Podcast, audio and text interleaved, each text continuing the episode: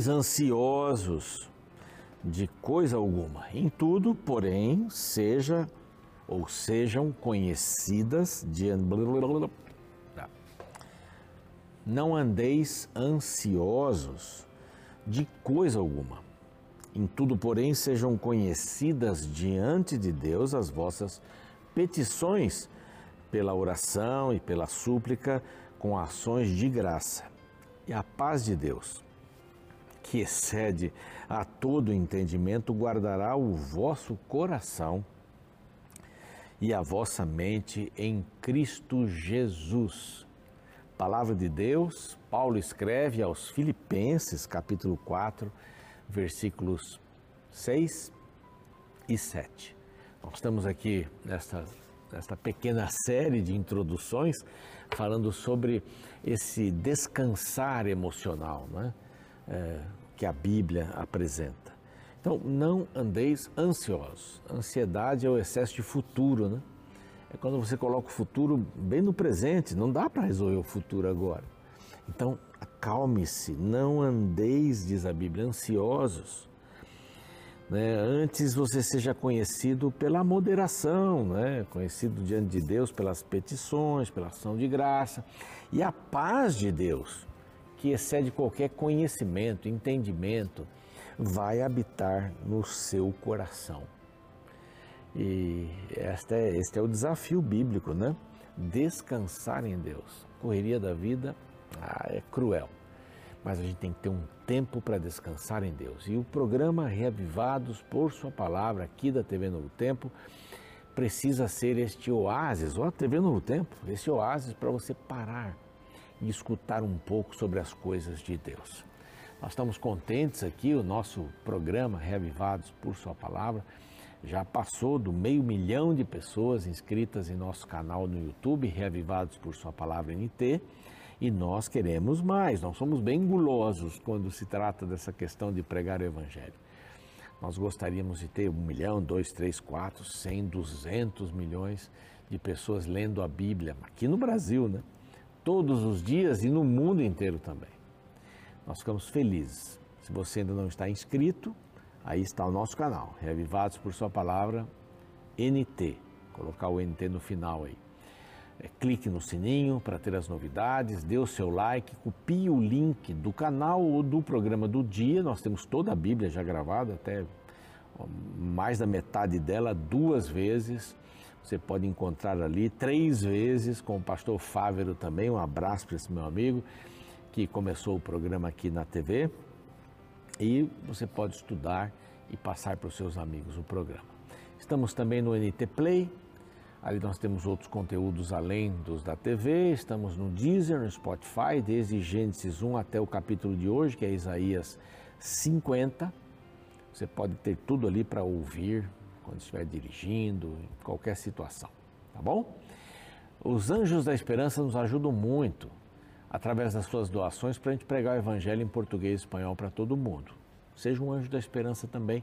Aqui está um, um WhatsApp, um número de WhatsApp para você fazer sua pergunta ou dizer eu quero ser um anjo da esperança. Vai nos ajudar bastante, principalmente, principalmente porque uh, eles nos apoiam na TV, no rádio, uh, também nas mídias sociais. Olha que extraordinário é, ministério esse das mídias sociais e nos cursos bíblicos. Eu tenho um deles aqui, que é a origem de tudo, de onde viemos, material preparado com muito carinho uh, para nos ajudar a entendermos que viemos das mãos de Deus.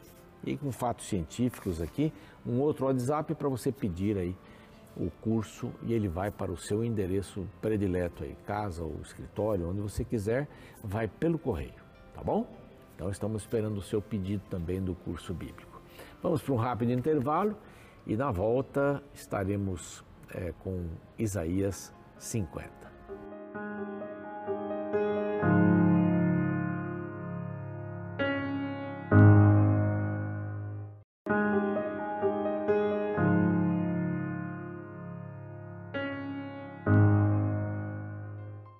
Já estamos de volta com o programa Reavivados por Sua Palavra capítulo 50 de Isaías. Não sei porque hoje eu estou com vontade de falar Salmo, Salmo 50, né?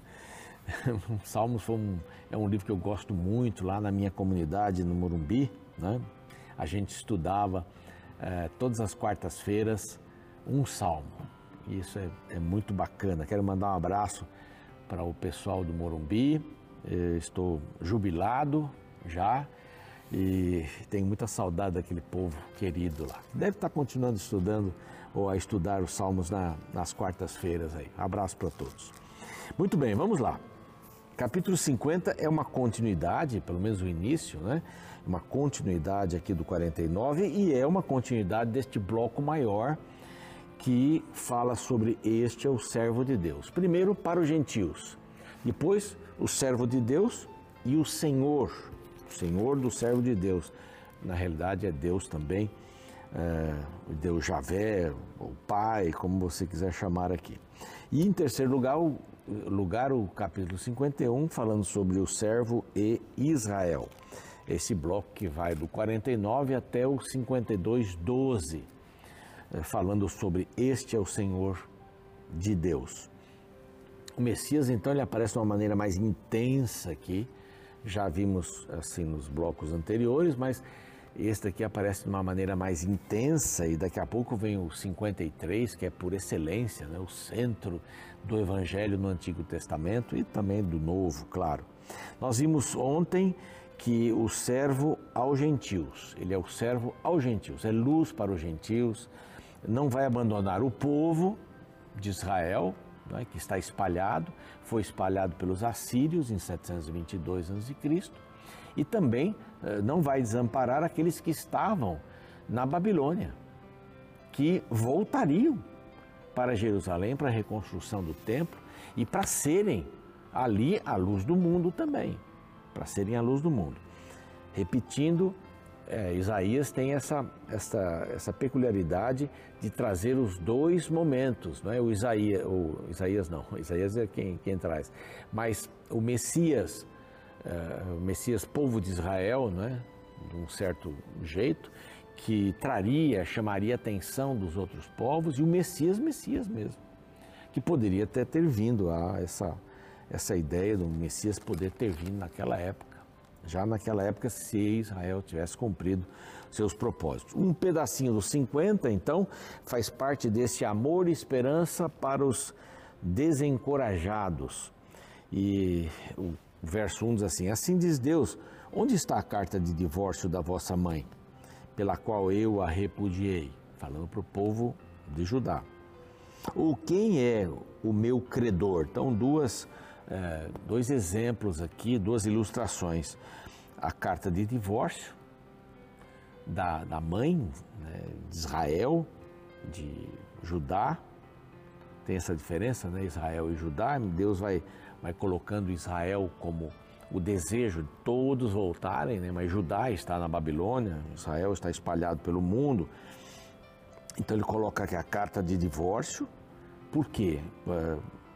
Ele a repudiou, né? repudiou Israel por quê? Porque eles foram desobedientes, vai aparecendo aqui. E o credor, não é? que tenha, que era muito comum naquela época, quando você devia tanto e não podia pagar, então um membro da sua família era vendido para pagar a dívida. Imagina que coisa mais, mais dolorosa, né? Aí tinha o ano da libertação e tal. Mas eis que por causa das vossas iniquidades, ainda no verso 1, é que fostes vendidos por causa das vossas transgressões, é, vossa mãe foi repudiada. Então, dois exemplos, né, uma mulher com a carta de divórcio foi repudiada pelo marido, e o, o credor né, que recebeu a, a dívida através da vida de um dos membros da família. Então Deus está dizendo assim: sabe por que, que vocês foram ou vendidos, né? Entre aspas, como uma ilustração, ou repudiados? Por causa das iniquidades. Eu falei, falei, falei, estou falando disso aí desde Moisés. E vocês continuam adorando outros deuses, vocês continuam fazendo coisas horríveis. Ele vai explicar daqui a pouco aqui. Vai passar por, por alguns versos aqui, vai, vai explicar, né? Por essa razão, quando eu vim, ninguém apareceu se referindo também, se referindo também ao Messias que viria. Né? e também se referindo a ele, que, que apareceu, que buscou o povo de Israel. Quem veio? Né? Quando eu vi, ninguém apareceu. Isso lembra um pouquinho para gente as nossas, as nossas petições para Deus. Sabe, quando você está com dor de barriga, toma um remédio, passa dor de barriga, você esquece. Come de novo, tudo de, tome tudo de novo, come errado, tudo de novo. O povo de Israel era uh, agiu dessa maneira, muitas vezes. Ah, os inimigos apertando, Deus vai, livra, daqui a pouco eles voltam de novo. Voltam a adorar os deuses. Voltam a viver lá no Egito, adorando seus deuses ali. Eles aprenderam com isso, com, com essa situação, aplicaram, e eu mencionei quando, quando passamos aqui, na história do Êxodo, quando o povo de Israel estava ali, os hebreus, né? estavam embaixo do Sinai, Moisés estava demorando, eles fizeram um bezerro de ouro e começaram a dizer: Eis que este é o Deus que nos tirou do Egito. Que absurdo! Que absurdo! É assim. E eles nunca deixaram disso, e nós também. Facilmente adoramos outros deuses, hein? Facilmente podemos adorar outros deuses, se não estivermos ligados no Pai Celeste. Então, assim, eu chamei, ninguém apareceu. Quando chamei, ninguém respondeu. Verso 2: Acaso se encolheu a, tanto a minha mão que já não pode remir ou já não há força em mim para livrar? Será que eu fiquei um Deus fraco? Será? Quando Babilônia venceu em Jerusalém, destruiu tudo, Babilônia achava o povo babilônico achava que o Deus deles era maior. Era maior do que o Deus Javé, ou Iavé. Então, os próprios é, judeus sentiam que o seu Deus tinha diminuído. Porque Babilônia ganhou. Mas eles só estavam vendo ali o, a hora, no, no momento. Porque Deus disse muitas vezes: Bom, é assim, então vão. Vão lá. Se entreguem aos babilônicos. Ah, não vão se entregar? Tá bom. Então, o que, que eu posso fazer? Se Deus, Deus não vai ficar impedindo você e a mim de pecarmos. Deus não vai ficar impedindo. Não, não, não vai fazer isso, não.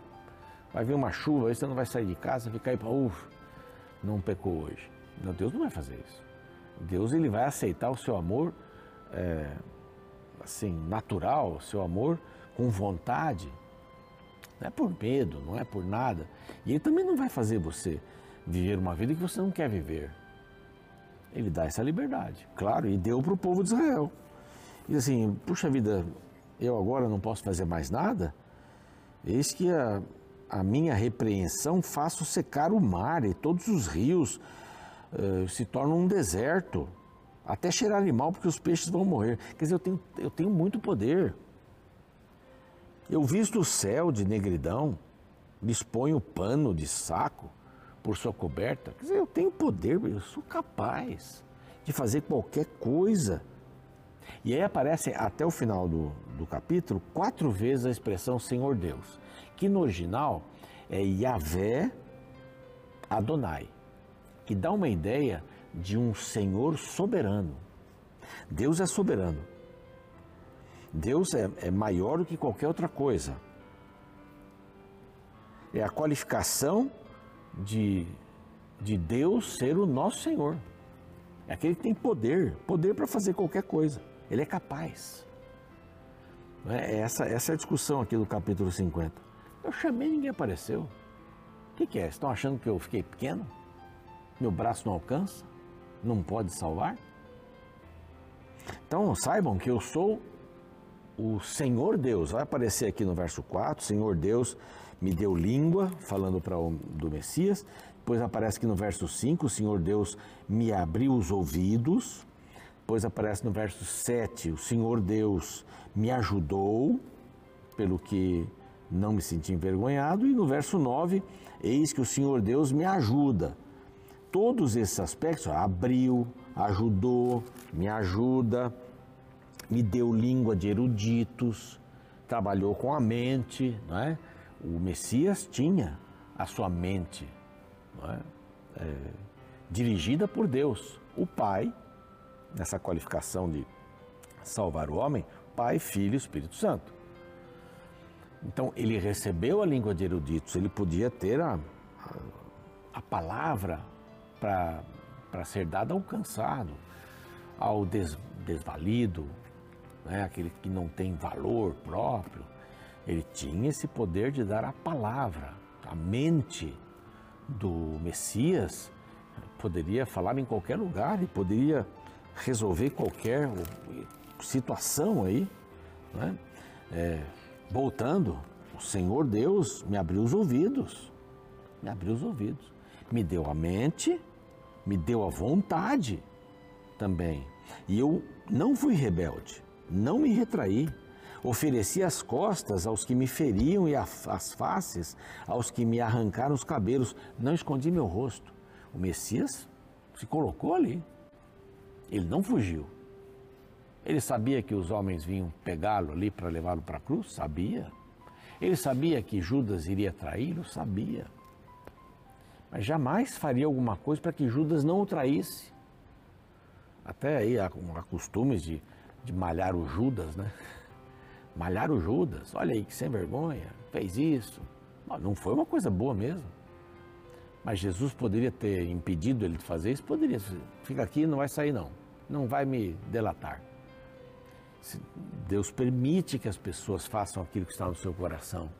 Que se, se o amarem, isso vai ser poderoso, vai ser é, eficaz, vai ser bonito. É o amor é, não por interesse de receber alguma coisa, amor por decisão. Então, é, eu ouvi, meus, abri os meus ouvidos, não fui rebelde, é, sofreu, e aqui fala, que me cuspiram né, no rosto aos que me afrontam e me cuspiram. O cuspe é uma coisa horrível, ele não machuca, mas é humilhante. E Jesus foi cuspido. Depois aparece ele foi firme, né? Então não desistiu, foi firme. No verso 7, o Senhor me ajudou, eu não fiquei envergonhado, não serei envergonhado.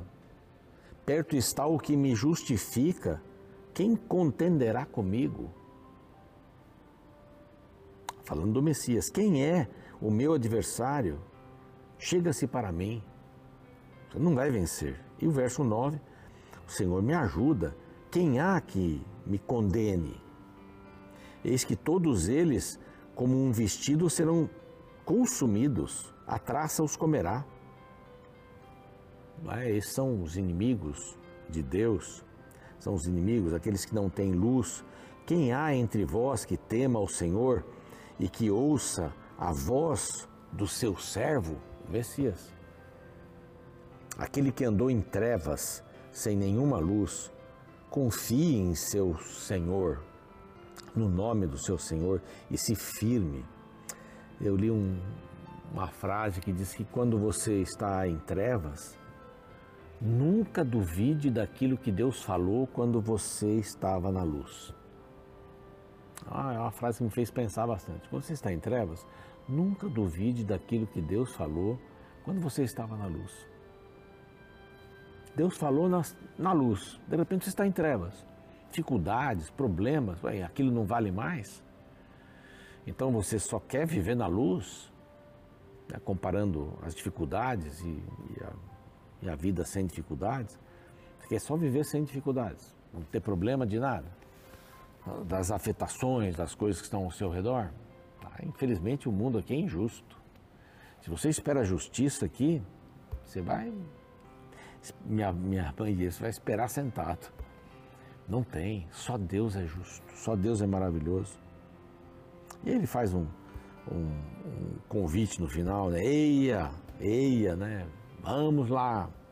Todos vós que acendeis fogo e vos armais de setas incendiárias, andai entre as labaredas do vosso fogo e entre as setas que acendestes, de mim é que vos sobrevirá isto e em tormentas vos deitarás.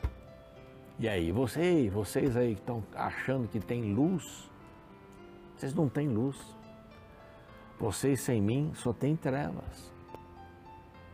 Então não adianta ficar acendendo fogo para enxergar. Eu tenho a luz. Então aí vem a, esse, essa visão, né? o servo e o seu Senhor ligado a Ele. O Senhor Deus, Yahvé Adonai, aquele que é soberano, tem tudo, tem o controle de todas as coisas. Que você possa confiar nesse controle. Quando você estiver em trevas, lembre-se, lembre-se, duvide, não duvide daquilo que você ouviu de Deus quando estava vivendo na luz. E nós vamos fazer uma oração agora para encerrarmos. Pai querido, pedimos a tua bênção para que andemos na tua luz, que não busquemos nosso próprio fogo, a nossa labareda para iluminar o nosso caminho, mas a tua luz para enfrentarmos as dificuldades deste mundo que está em trevas. Que confiemos nisso no Messias que já veio e que voltará para nos libertar e nos dar esta, esta vida contínua, sem dor, sem lágrimas, apenas na presença do Senhor, em nome de Jesus. Amém. A gente termina por aqui, o programa segue amanhã, capítulo 51. Espero você.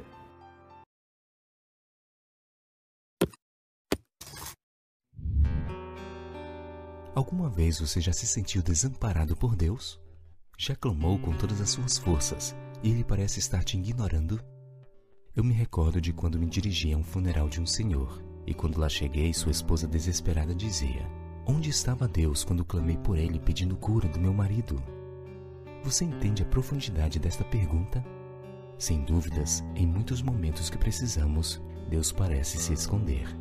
Este silêncio de Deus tem levado muitas pessoas à descrença na existência dele. Afinal, pensam elas, se quando clamei não recebi nenhuma resposta, é sinal de que Deus não existe.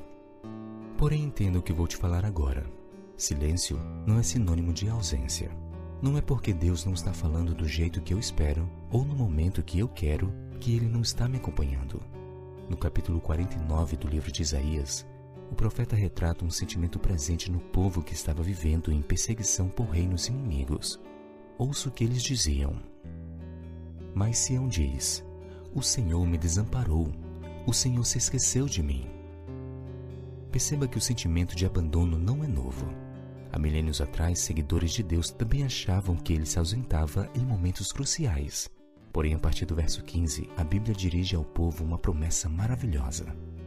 Acaso pode uma mulher esquecer-se do seu filho que ainda mama, de sorte que não se compadeça do filho do seu ventre?